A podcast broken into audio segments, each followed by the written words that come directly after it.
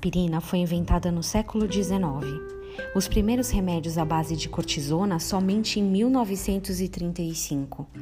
A insulina em 1923 e foi uma revolução no tratamento de diabetes. A morfina, um dos mais poderosos remédios contra a dor, surgiu em 1803. Imagina as pessoas que nasceram antes dessas invenções. Eles estavam fadados à dor e à morte.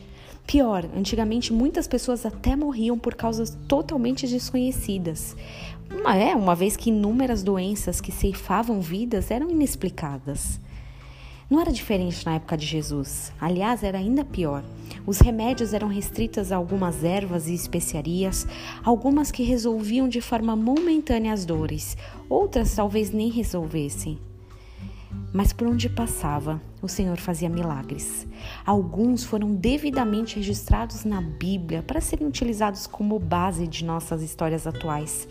São eles que baseiam essas nossas crenças de fé iniciais. Sabendo o que Jesus fez no passado, a gente pode ter certeza que ele fará outra vez. E não foi somente cura que Jesus praticou, ele também libertou muitos de uma escravidão de alma quase intransponível. Ele restaurou famílias, ele deu sentido à vida de muitos, ele trouxe propósito. Esses dias eu estava lendo o livro de João. Em seu último versículo, no último capítulo, há uma verdade tão maravilhosa. Acompanhe comigo, ele diz assim: Há, porém, ainda muitas outras coisas que Jesus fez. Se todas elas fossem relatadas uma por uma, creio que nem no mundo inteiro caberiam em livros que seriam escritos.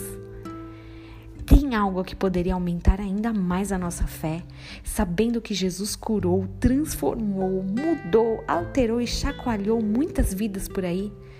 Você tem uma doença rara? Ela ainda é desconhecida. Ele fez tantas outras coisas que, se fossem relatadas, nem caberiam em livros.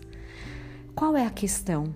Qual é a dificuldade grande demais que ele não poderia ajustar? O Senhor fez, faz e sempre fará milagres. Ele é o Deus do impossível. Tenha um dia abençoado em nome de Jesus.